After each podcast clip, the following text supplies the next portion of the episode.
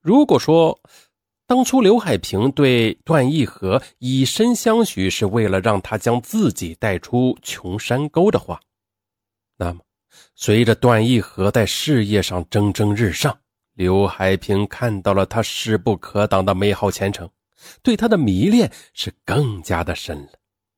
他强烈的希望借助段义和为自己赢得荣华富贵，因此呢，他步步为营，开始了逼宫行动。私下里，段义和他曾对刘海平说过，妻子常年多病，夫妻之间的义务早就是形同虚设了。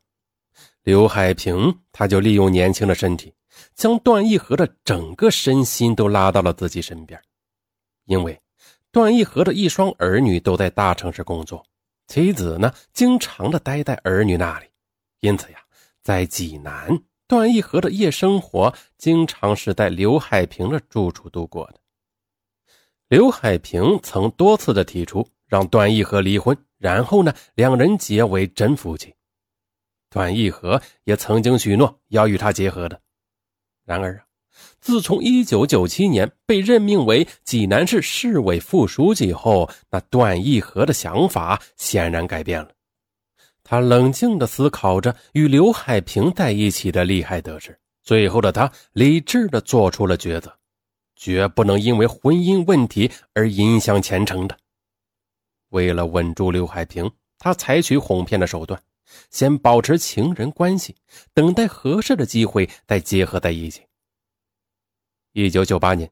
段义和升任济南市市委副书记兼济南市市委组织部部长后，为了安慰刘海平，将他从一个服务员提到济南市的一个区财政局工作。那有了一份体面的工作，刘海平对段义和的态度也改变了不少。为了一步步的稳住情人，段义和还将刘海平的父母安排到济南工作，同时。他通过其父母的催促，让刘海平先嫁人，这样他也就可以高枕无忧的墙内红旗飘飘，墙外彩旗不倒了。刘海平她是个孝顺的女儿，在父母的催促下，加上和段义和的婚期遥遥无期，万般无奈的她只好和山东省一家医院的医生结了婚。婚后。刘海平曾强迫自己好好的过日子，不再去想和段义和那些不现实的东西了。然而呢，她却时常的忍不住将丈夫和段义和拿出来相比。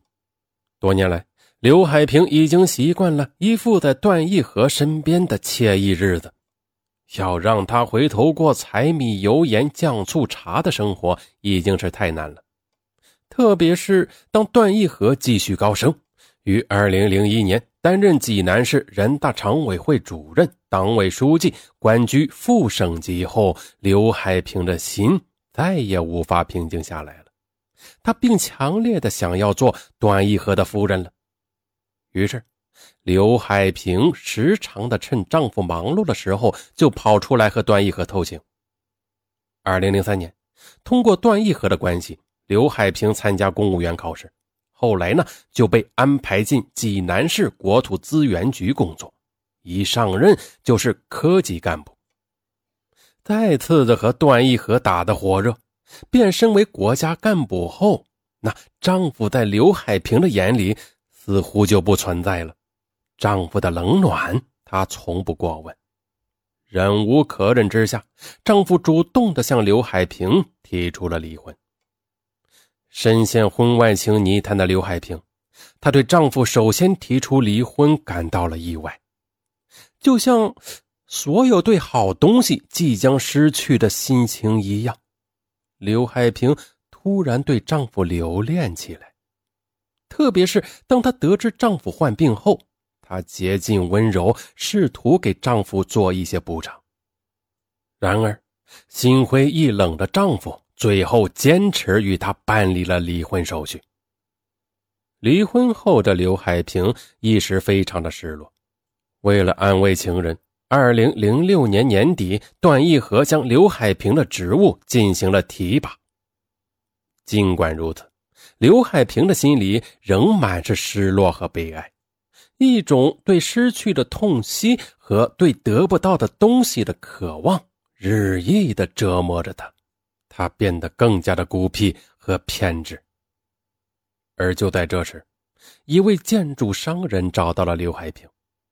这个商人呢，是知道刘海平是段义和的情人后，试图通过刘海平的关系打通段义和的这个关节，为自己的生意铺平道路。